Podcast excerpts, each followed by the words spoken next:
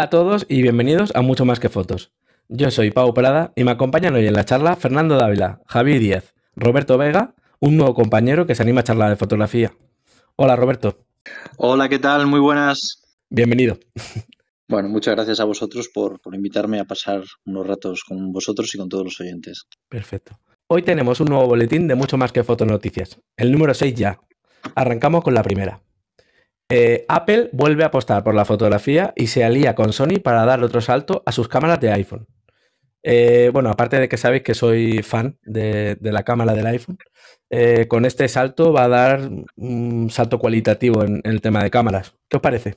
Interesantísimo, ya hemos visto lo que está haciendo Sony con sus cámaras y lo que ha hecho Apple hasta ahora y sería una fusión muy interesante en función del sensor, me parece que va a ser lo que va a apoyar Sony a Apple y vamos a ver los resultados. Yo no sé si queda algún otro fabricante de sensores que no sea Sony, porque le suministra a todo el mundo. Esto es terrible. ¿Canon? Pues no sé si Canon fabrica sus propios sensores o, o es Samsung o es quién. No, no tengo ni idea. Supongo que Leica, ah no, la- las cámaras Leica tienen con sensor Por Sony, supuesto, ¿verdad? por supuesto. Y las Hasselblad que están en los nuevos teléfonos. También, también. También es Sony, ¿no? De hecho, hay una, una Hasselblad eh, que, que va forrada de madera o no sé qué, que es una copia de una 6400, una cosa así, ¿no? Tengo entendido. O, no sé, Claro. o, o de una, o, o de una sí, A7 pero II me o una cosa a los, a los, las cámaras de los móviles. Ah, no lo sé. Yo el tema de, de móviles estoy un poco más En perdido. ese tema, Pau es el que sabe. Dinos, Pau, ¿sabes algo? Sí, como se estaba comentando por el tema interno, que me ha dado un ataque de tos y he tenido que cortar por la mitad la noticia.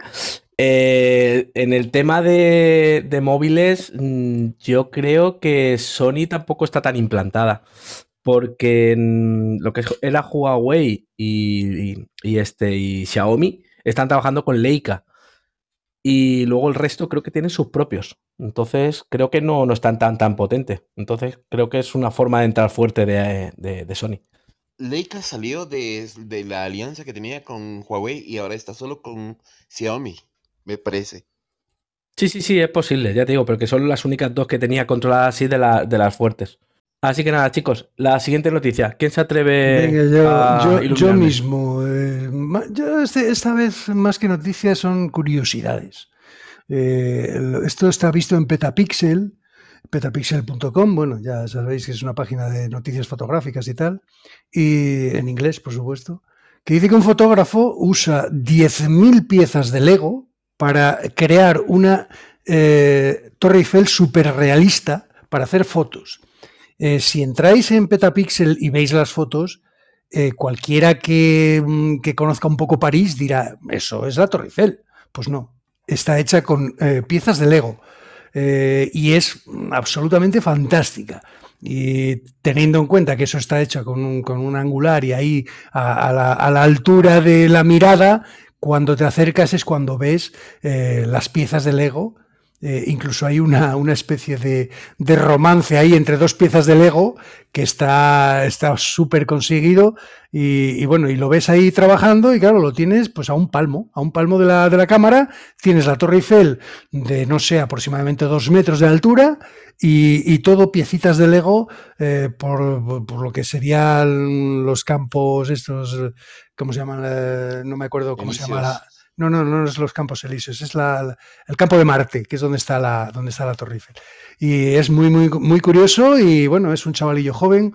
Ya sabéis que, que esta gente tiene mucho, mucha creatividad y es una pasada verlo, mm, porque tú ves la foto desde una distancia mm, X y dices, no, no, eso es, eso es la Torre Eiffel. Pues no, eh, está hecha con piezas de Lego, es una pasada. Es impresionante, yo las, vi Sí, las sí. fotos y como, como buen fanático de Lego que siempre he sido, puedo Ujú. decir que es algo realmente, debe tener unos dos metros la, la torre, Sí, sí, pero el nivel de detalle que tiene y el, es impresionante. y la sí. fotografía muy efectista, uno no puede distinguir la, la torre verdadera de, del trabajo de Lego, es impresionante.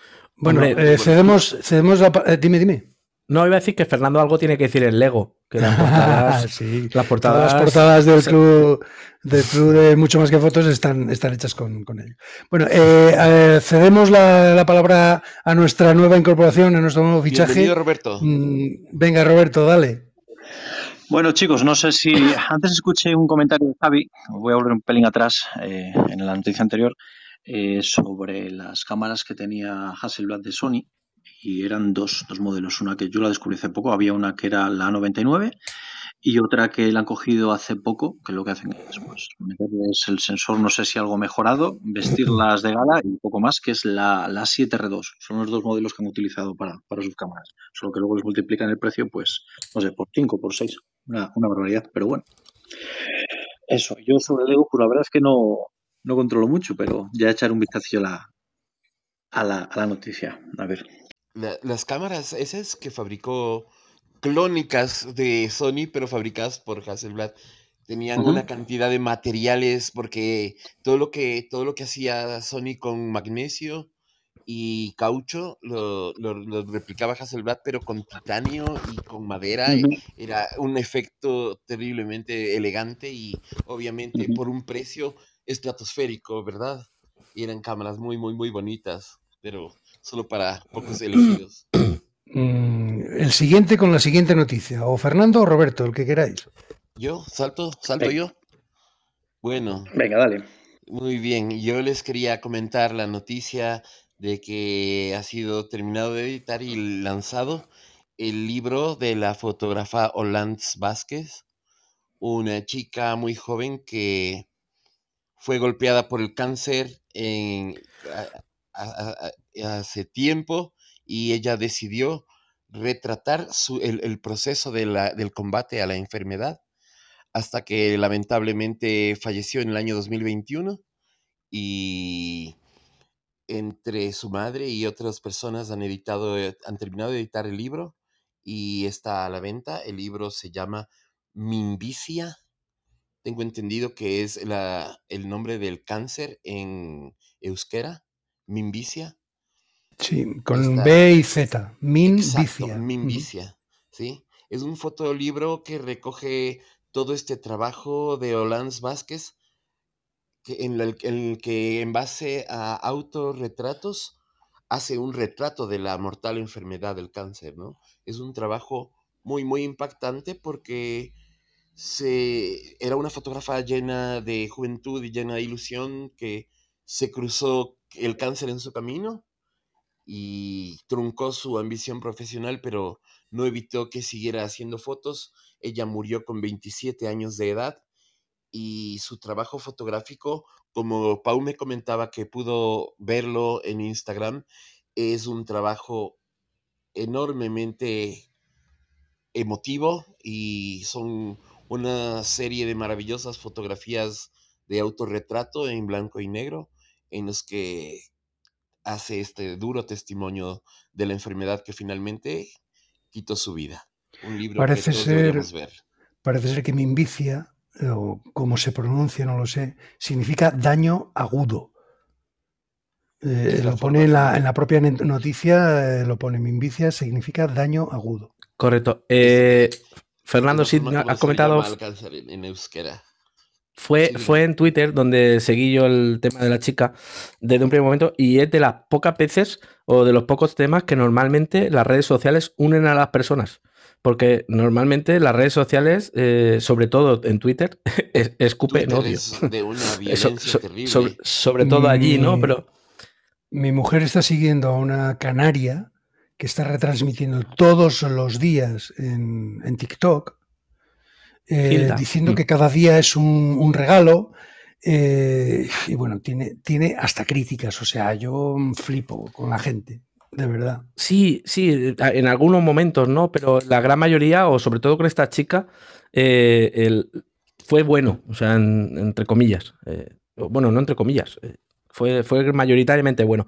Siempre hay, voy a decirlo, porque en estos temas eh, me toca directamente la patata.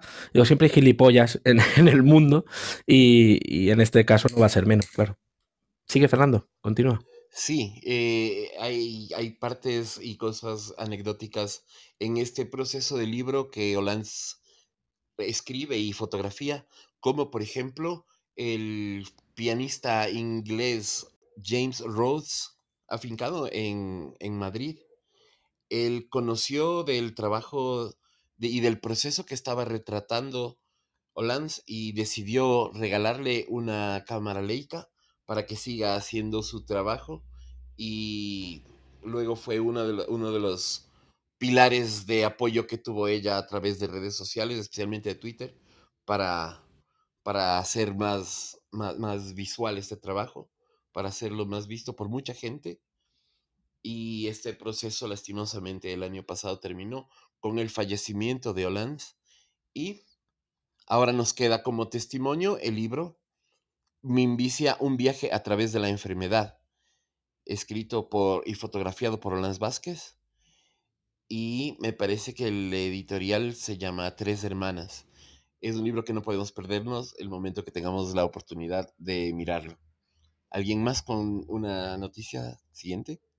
Dale, Robert. Bueno, pues yo os voy a ir. Tengo dos curiosidades que la verdad es que me han llamado bastante la atención. Eh, Quizás la, más bonita es la de, la, menos triste, es la de unos chicos que en los años 60, bueno, la gira que hicieron los Beatles en, en Estados Unidos, en Norteamérica, eh, bueno, pues eh, la verdad es que estos chicos eran muy fans de ellos, de hecho hicieron pellas en el instituto para poder escaparse a, a verlos llegar al aeropuerto y la verdad es que no pudieron llegar porque había tantísima gente que había una cola imposible de llegar allí. Entonces, bueno, decidieron dar la vuelta y al dar la vuelta en la propia carretera vieron cuatro coches negros y se dieron cuenta de que iba un Beatle en cada uno de ellos. Entonces pararon en la altura, eh, salieron por la ventanilla, llamaron y apareció Ringo Starr, que tuvo unas pequeñas palabras con ellos y, les sacó una foto. Entonces, bueno, pues estos chicos se pasaron toda su santísima vida contando esa historia pues como algo que les había pasado y nadie les creía. Decían, bueno, esto es un fantasma, no sé qué. Bueno, el caso es que en el año 2013 Ringo Starr hizo pues, un, una pequeña publicación de, sus mejores fotografías, porque es un gran apasionado de la fotografía. Y fíjate tú, apareció la foto de estos chicos en el libro. Entonces, bueno, pues eh, se enteró que estos chicos habían estado toda su vida hablando de esa fotografía y, hace pues unos poquitos de años Ringo Starr hizo un evento en, en Las Vegas invitó a, a, cinco de los seis que van en el coche porque uno había fallecido y repitieron la misma foto en un coche muy parecido y bueno, pues la verdad es que es una noticia que me pareció muy bonita y que la fotografía a veces eh, tiene historias como esta tan, tan increíbles. Qué estupenda historia, me pareció fantástica, me pareció lindísima, es una anécdota de juventud de estos muchachos que de pronto mucha gente no se los creyó y después, bueno, sale Ringo y y hace completa la historia de la fotografía, es algo entrañable al máximo. Sí, Javi. Bueno, eh, vamos a cambiar un poco el tercio porque estamos muy melancólicos y muy, y muy melindrosos. Y a, ti, a ti, te va la marcha. vamos, a, a, va la marcha. Vamos, a, vamos a ir a los rumores de Sony que siempre, siempre, siempre echan carne al asador y siempre echan picante. Eh, como sabéis, eh, Sony se ha centrado últimamente en, en full frame. Eh, todo lo que saca es full frame. Todo, absolutamente todo. Bien sean las eh, destinadas al vídeo, que, que, se apellidan con la S, las destinadas a, a, la resolución, que se apellidan con la R, o las destinadas al público más en general, que no se apellidan, pero todas empiezan por A7. A7. No, la, lo, que, lo que se llaman todas es a partir de 4000. Sí, también. bueno, independientemente de eso, hay una gama de las, eh, de las APS-C que son las a 6.000, 6.000 y pico, vamos. Vamos a dejarlo en 6.000 y pico. La última que han sacado eh, ha sido la 6.600 y ya fue en el 2019, hace tres años. Entonces, eh, cada poco, como, como la, las olas en la orilla, vienen rumores de una futura Sony A7000.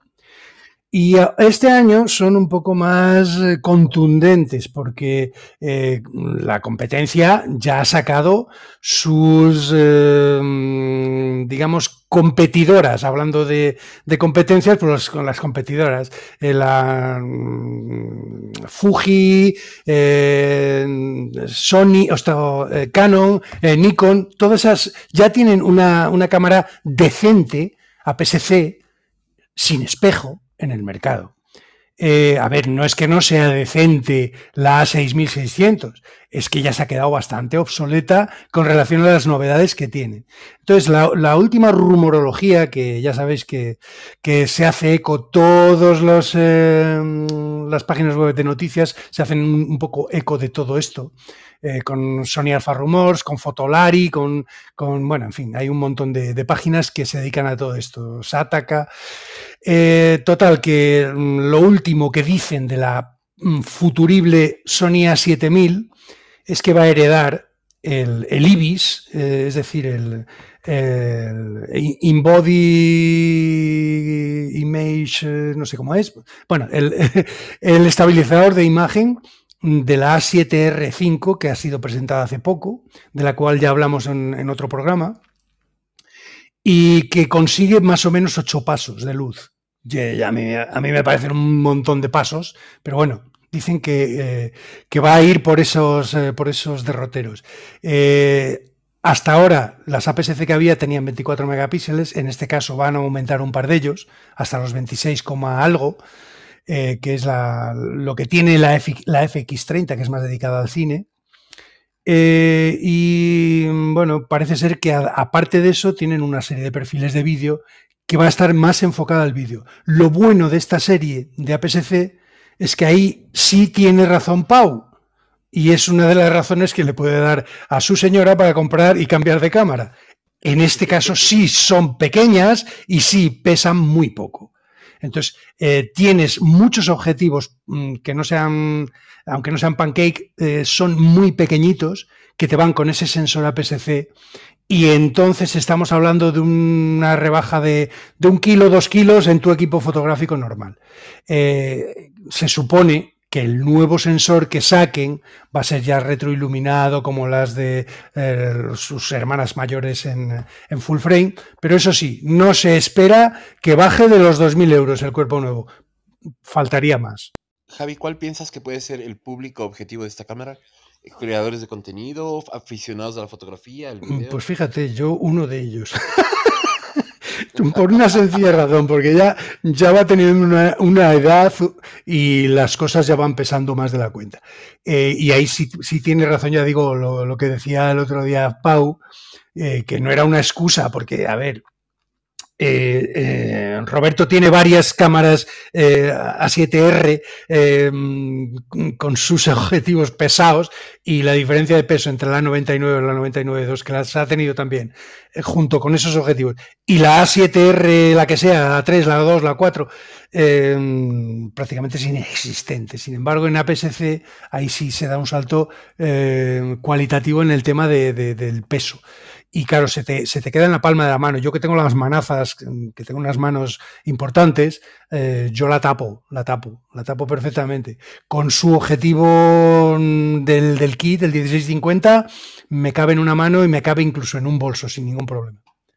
¿El objetivo es el mismo que usamos en las A7? No, no, en este caso es un 1650, creo, creo recordar. Mm, no sé si es 2,8 en todo el recorrido, pero sí 2,8 por lo menos en el, en el, en el angular. Es, APS-C. Y es APS-C, sí, sí, sí. Pero a ver, eh, todos eh, los objetivos de full brain se pueden adaptar. claro, me refiero por el tamaño, porque también debe ser un objetivo de tamaño reducido para que quepa en tu mano. Sí, de, hecho, de, hecho están, de hecho están sacando un montón de, objetivos chiquititos, eh, tipo, ya te digo, pancake y tal, eh, que son un poco menos luminosos, serán, son F4 y tal, pero, es que eh, entre, entre, objetivo, entre objetivo y cámara no llega al kilo. Entonces, claro, ahí estamos hablando ya de una reducción importante en volumen y, en peso. Me parece excelente justamente para fotografía callejera. Pero entonces se están volviendo un poco al concepto de las NEX, las primeras, sin espejo. Claro, es que las NEX eran APS-C, acuérdate. Pero es que ahora eh, llevamos unos años con full frame y solo, solo hay full frame. Correcto. Si yo conservo la NEX 5 y, tengo el 1650, entonces lo que te digo, que el concepto de camarita pequeñita con un objetivo. Eh, esa es la idea, entonces. Yo tengo una camarita pequeñita que para algunos eventos o así. Entonces la, mejora tanto en estabilidad como en, eh, eh, sistemas de vídeo y, formatos de vídeo y tal, pues me imagino que vaya pues, pues, pues, a los creadores de contenido, a los bloggers y a esta gente, supongo. ¿Qué opina Robert? Pues a ver, yo el tema de las cámaras de APS-C, ya sabes que hace muchos años las utilizaba, pero ahora ya para el trabajo mm, hace años que no utilizo una. Pero sí es cierto que estoy viendo cómo están mejorando tanto los sensores como, como las cámaras en sí, las capacidades que tienen. Y la verdad es que eh, conozco ya muchos fotógrafos que las están empezando a, utilizar, a lo mejor como segundo cuerpo, porque eso tiene un tamaño muy pequeñito. Las lentes que utilizan, hay muchas marcas como, como Tamron y como Sigma que están haciendo lentes súper pequeñitas no tan poco luminosas porque tienen ahora mismo Tamron y Sigma tienen bastantes lentes ya de, de 2.8 y de 1.4 que son la verdad que son muy pequeñitas como los 1650 que utilizamos en nuestras NEX y, y son cámaras perfectamente válidas para trabajar. El, el, problema que puedan tener quizá si no utilizan las mismas baterías que estamos utilizando nosotros, pues que a lo mejor la capacidad que tengan en durabilidad no sea tan grande, pero luego a la hora de trabajar, mm, salvo el ISO máximo, el resto no veo ningún problema para utilizarlas en, en una boda perfectamente. En cuanto, o sea, son cámaras perfectamente válidas. En cuanto al tema batería, me imagino que, que lo, que es, eh, lo que es el diseño de la cámara puede ser que lo, que lo hagan un poco más abultado donde va la mano para que quepan las baterías de las, de las hermanas mayores, me imagino, no lo sé. Sí, la, la, 7C, por ejemplo, que yo tuve una que la compré porque la vi súper barata, la compré para venderla, no por otra razón. Y la verdad es que la tuve en la mano y lo único que no me hacía era eh, al visor, que era un visor muy diferente a, los de la R4 que tengo aquí, o los de la 99.2. Y no me convencía por eso, pero el tema de la pantalla batible era súper ventajoso. Las fotos que hacías con ella eran las mismitas que puedes hacer con la 7.3. Y claro, era mucho más pequeña. Y la batería utilizaba era la misma que la 7.3. Una cámara que era. De hecho, yo conozco un fotógrafo, uno de los mejores del mundo de las bodas, y utiliza esa como segundo cuerpo. Me sorprendió, pero nunca había visto un fotógrafo con esa cámara y la utiliza. Y vamos, es un full frame, no es APS-C, pero el concepto de la cámara es el mismo. Sí, sí, yo me quedé con ganas de la 7C, eh, pero la vi un poco más plástica que la 7.3. Eh, de hecho, es, es, el mismo sensor y todo, pero me atraía mucho el tema de la pantalla. Ya sabes que yo soy mucho de verticales, muchísimo de verticales, y hombre, eh, y veníamos, y veníamos ya de la, de la 77, de la 99, eh, claro, con, ese, con esa pantalla que la podías girar en vertical, y yo eso siempre lo he echado de menos en estas de, en esta hornada primera de las A7, A7R, A7S etcétera. No, sí, es que es, es, algo que yo nunca entenderé. Si ya lo tiene inventado, no sé por qué no se lo han aplicado, porque las pantallas que tenía tanto la 77 como la 99 eran unas pantallas perfectamente punibles en estas cámaras de ahora. Y no entiendo por qué no las han puesto. No sé si es porque era algo que querían meter más adelante mm. o porque les daban demasiados problemas y a lo mejor de cara a la garantía igual no era suficientemente bueno o porque a lo mejor no eran lo suficientemente planas para meter, pero no sé, yo es que por ejemplo tengo la, la, la R4 y veo la 99 y no veo tanta diferencia en tamaño. Tú les yeah. pones el grip a las dos y no hay tanta diferencia, o sea, que los elementos podrían ser perfectamente iguales. Y yo creo que es más, más que nada eh, por lo que tú decías en un primer momento, eh, el querer eh, incrementar las posibilidades de una cámara añadiéndole eso a posteriori después de una tirada de 4, 5, 6 sin esa pantalla batible. Es decir, eh, capar la cámara al principio para luego ir añadiéndole cosas que ya las tenían, pero no las han in querido incorporar. Y otra es, son las modas, aunque te parezca una gilipollez.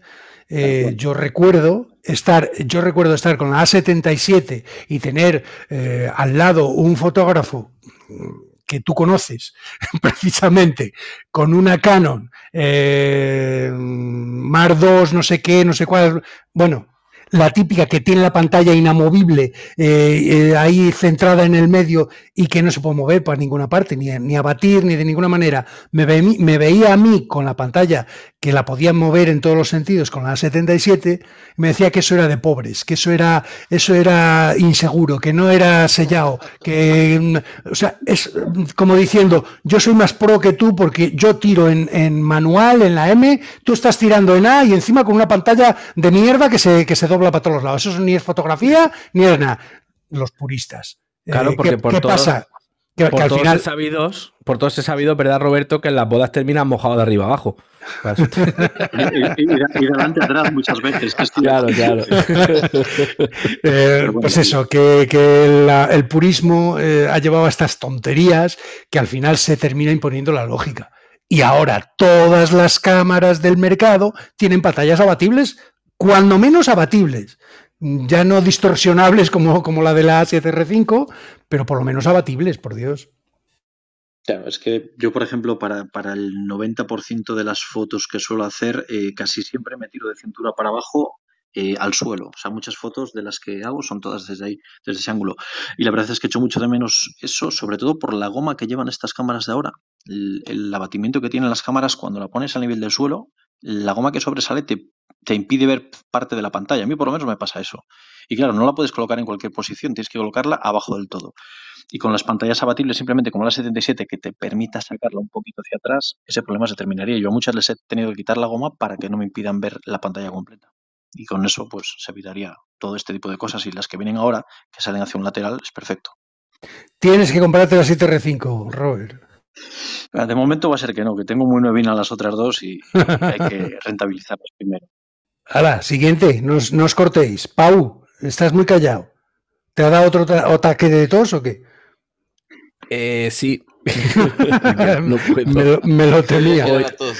Hoy, hoy es mi día, hoy es mi día. mi noticia. Venga, Fer, dale, a otra noticia. Fernando. Mm. Ya, bueno, hasta que le pase un poquito el ataque de tos de Pau, quería comentarles sobre un homenaje y una exposición de las fotografías de Miguel Trillo, un fotógrafo muy experimentado que comenzó, eh, bueno, él es nacido en 1953 y desde los años 70 se dedicó a retratar a los jóvenes dentro del entorno de la música y de los grupos de rock.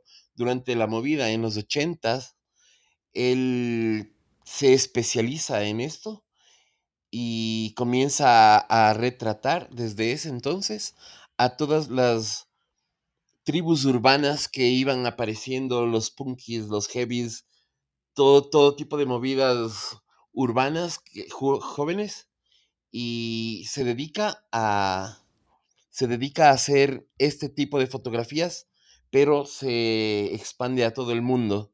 Ahora se dedica a hacer un, este, exposiciones y mostrar su trabajo y dentro de los encuentros fotográficos de Gijón de noviembre y diciembre de este año se va a hacer un homenaje y una exposición sobre toda la trayectoria de años de este fotógrafo que se dio la vuelta al mundo retratando las tribus urbanas de Madrid, Nueva York, Los Ángeles, Tokio, Seúl, Kuala Lumpur, bueno, de todo el mundo, llenos de fotografías desde los punkis malayos hasta las chicas góticas de Tokio. Una exposición impresionante de la de, de las movidas juveniles desde los años 80 hasta la actualidad. Una exposición fotográfica muy interesante que si alguien lo tiene cerca de Gijón, no se lo pueden perder. Pues mira, eh, aquí de, de León y de Ponferrada nos queda eh, relativamente cerca, Gijón. No te la pierdas entonces, Javi. Debe estar muy Mira, a ver, Javi, busca un fin de semana. Eh, Javirín, busca un fin de semana que aquí lo tenemos en tiro de piedra. Vale, vale. Eh, a ver, eh, yo comento una última, eh, Roberto comenta otra última y le dejamos a Pau porque está, está con ataques de tos y, y el hombre no, no puede más. Eh, os comento un par, de- eh, bueno, una noticia, Robert que comente otra y ya está. Eh, la he visto concretamente en, en Fotolari y es un sistema de filtros magnético que ya había visto yo en algún vídeo de estos que de algún canal que sigo de, de YouTube y que me parecen una auténtica pasada. Yo, a ver, no soy mucho de filtros, pero por ejemplo, el ND1000, que es para, para hacer el movimiento de las nubes y estas, estas cosas que quedan como muy vistosas, y la, y la mar sedosa y esto, eh, lo utilizo relativamente. El- pero el que no falta en ninguno de mis objetivos es el polarizador. Y el polarizador lo tengo de, de 55, de 58, de 62, de 77 y de 82 milímetros. O sea, tengo cinco polarizadores que con este sistema me valdría uno para todos. Y además, con la diferencia de que eh, ese mismo lo puedo cambiar de objetivo sin más que acercarlo al, al objetivo porque es magnético. Y eso me parece una auténtica pasada. En la marca concreta, mm, a ver, la que, la que están eh, eh, mm, comentando en Fotolari es Freewell. Eh, free well, o sea, como bien, bien libre, libre bien, como se traduzca en inglés. Eh, me parece una pasada de, sistema, pero hay más. Porque yo recuerdo que a Iván Ferrero le he visto un vídeo comentando otro tipo de filtros también magnéticos y me parece una idea bárbara. Nada de portafiltros, ni filtros de estos rectangulares enormes. No, no, en, el mismo, en el mismo, eh, o sea, en, el mismo objetivo roscas un imán y en ese imán van pegados todos los, eh, tienes eh, pues de 2 a 5 stops, de 6 a 9 stops, de polarizador circular y a mí me parece una pasada. No sé qué, pensáis de este tipo de filtros. Eh, claro que los filtros que, por ejemplo, utiliza eh, Roberto, pues me imagino que sean más los NDs por, por algún, eh, algún objetivo muy luminoso que tenga, que tenga necesidad de, de hacer o bien vídeo o bien eh, foto eh, a plena luz del día y lo quiere hacer a plena apertura y tiene que poner un ND sí o sí. Y eh, supongo que también el polarizador, porque yo le he visto fotos con, con días nubosos y con días soleados y el polarizador yo creo que es fundamental en este tipo de fotografías. Pues claro, yo creo que este tipo de filtro está más orientado al fotógrafo de paisaje o de, o de naturaleza. Pues sí, Javierín, lo adivinaste. Yo eh, no soy mucho de filtros, pero por ejemplo el, el ND, en, el día de la boda es, raro que lo utilice, pero bueno, si te coincide algún día que, que hay un sol de estos machacantes, eh, a veces tengo que ponerlo sobre todo para las que hago en el exterior. Y bueno, yo mm, creo que lo sabes. Eh, estuve una temporada con un filtro que se colocaba en los modelos de, en los cuerpos nuevos de A7. Se colocaba delante del sensor, protegía el sensor para que no le entrase polvo ni nada para adentro, pero había un problema con aquellos eh, filtros que cuando utilizabas lentes muy angulares del estilo de 16 milímetros, que yo es una de las que suelo utilizar bastante, eh, se veía muchísimo viñeteado en las esquinas. Probé a colocarlo de 40.000 formas diferentes, decía el fabricante que aquello que tal, pero a mí me, me daba ese problema. Si tirabas a lo mejor a 20 de ahí en adelante no había ningún problema. Pero todo lo que fuese demasiado angular, y ya sabes que yo de 12 16 también suelo tirar, sobre todo en posbodas, mm. no me servían. Pero hay otros que también son interesantes. Estos que dices tú son muy buenos, yo los he visto y son súper prácticos. Hay otros que se lo colocan en la parte de detrás de, de la lente, que creo que Sigma viene el último Sigma que tuve yo que venía con eso. El 1530 tiene, eh, tiene sí un, deslizador, sí, un deslizador, sí, sí. Con una ranurita para ponerlos y esos también son muy prácticos. Es lo mismo que se coloca sobre la cámara, pero por la parte de atrás de la lente. Y esos sí que los he visto y van genial, porque esos sí que eh, son mucho más grandes que el, que el círculo, digamos, que utiliza la entrada de la imagen y ahí no te viñetea por ninguna parte y va muy bien. Claro, es que, es que el que, el que va clipado no deja de estar pegado al sensor, entonces claro, ahí, ahí Si, si, el cristal que, que, le ponen no es de muy buena calidad, al final te va, te va a terminar viñeteando, claro. No, sí, era bueno. El problema está que viñeteaba el, marco del filtro, no el filtro en sí, sino el marco del filtro. la calidad de imagen era muy buena. Tú tirabas y tú no notabas que llevabas nada puesto. De hecho, eh, bueno, yo utilizaba el, V solamente, pero había alguno que era polarizado también, que notabas que los colores iban un poquito más finos, eh, había mejor color, había mejor contraste, pero el problema está que cuando utilizabas lentes muy angulares, te digo, todo lo que fuese de 12-16 milímetros, eh, veías el marco, se notaba el marco porque era un marco demasiado grueso para el hueco que había. No sé, me imagino que sería algún fallo de diseño o que ellos cuando lo probaron no lo probaron en lentes tan angulares, que no lo sé, porque aquello estaba fabricado para lentes y para cámaras full frame. Entonces, yo la verdad es que en una boda, en cuanto vi el fallo, la primera que utilicé ese angular, cogí, los quité, los metí en la mochila y se han quedado. Nunca me las Bueno, son las 9 y 10. Eh, yo creo que comentamos la última, Robert, y ya nos despedimos. Dale. Pues venga, yo tengo otra que me llamó mucho la atención porque en esto de la fotografía siempre he escuchado que, ya está todo inventado.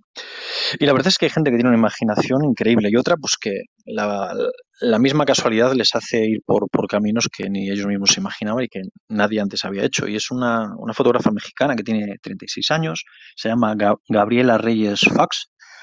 Y bueno, pues eh, hace unos añitos ya, creo que sobre el año 2010 aproximadamente, su padre falleció y bueno, pues eh, decidieron incinerarlo y como, buena sobrina de, de, científicos, tiene unos tíos que son físicos, otros biólogos, otro genetista, pues tenía muchísimo acceso a, los microscopios y gracias a ellos pues le explicaron cómo tenía que utilizarlos y empezó a ver las cenizas de, su padre a través del microscopio.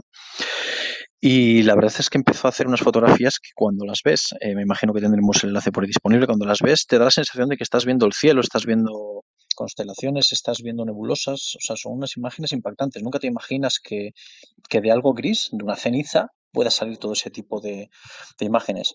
Y son imágenes que, son todas diferentes. Es como, pues como el cielo mismo. O sea, tú sacas a cualquier fracción del cielo y lo que tú ves es muy diferente a lo de otras partes. Y bueno, esta, esta chica logró conseguir una beca para poder estudiar y bueno, pues hizo una, especie de, presentación en vídeo de las imágenes que había hecho, llamaba Deep que se hizo muy famosa, sobre todo en, México, Canadá y en Estados Unidos, que fue por donde estuvo presentándola. Y bueno, pues fundó una empresa que se llama Inerstella, que, que patentó digamos, el proceso que tiene para, para, ver la fluorescencia en las cenizas y gracias a eso, pues bueno, consiguió eh, tener a cinco empleados con ella y consiguió pues muchísimo trabajo de personas que, que acababan de fallecer por su ser querido y querían tener, digamos, una conexión más allá de la muerte. Y pues ella lo único que pedía era una muestra de 2 miligramos de ceniza y a través del microscopio buscaba los, encuadres que más le gustaban y creaba una serie de imágenes que luego les entregaba, la verdad es que con un certificado de calidad y en un papel de calidad museográfica eh, a la gente. Estoy, estoy viendo las imágenes y son, son realmente, eh, no sé, sorprendentes, em, por decir una palabra, por decir un adjetivo. Me parece un trabajo, pues, cuando menos curioso, sí. Sí, yo es que me, llamó la atención porque no, no te cabe en la cabeza cómo se puede conseguir eso. Bueno, es verdad que en microscopios hay muchos tipos de microscopios, los hay electrónicos, y que a lo mejor, pues, utilizando algún tipo de, luz por debajo, algún tipo de metal o algo, se puede llegar a, conseguir esos destellos de colores, pero mm, no lo sé. Me parece, como mucho, mm, muy, muy impactante, la verdad. Así que nada, chicos, yo por mi parte eh, creo que hoy ya no tenemos más noticias. Bueno, ha estado increíble esa noticia, acabo de ver las imágenes y son realmente para no perderse. Si es que Pau no se siente bien, pues yo voy a cubrirle esta vez la salida. Ha sido un gusto escucharlos a todos. Ha sido un gusto tenerte por primera vez, Roberto. Espero que no sea la última, que nos sigas acompañando. Por aquí estaremos. Esto ha sido, esto ha sido el noticiero de hoy. Así que les quiero agradecer a todos y decir a Pau que espero que se vaya mejorando de su tos. Y hasta aquí la charla de hoy. Esperamos que os haya gustado el boletín de noticias de hoy. Muchas gracias a los compañeros por haber estado aquí hoy. Podéis encontrarnos en nuestro propio Clubhouse, mucho más que fotos, y también en nuestras redes sociales. En la descripción les dejamos un enlace a todas. Cerramos hasta la, hasta la próxima, chicos. Hasta la próxima. A todos. Nos veremos. Un abrazo. Cerramos en 5, 4, 3, 2, 1. Adiós.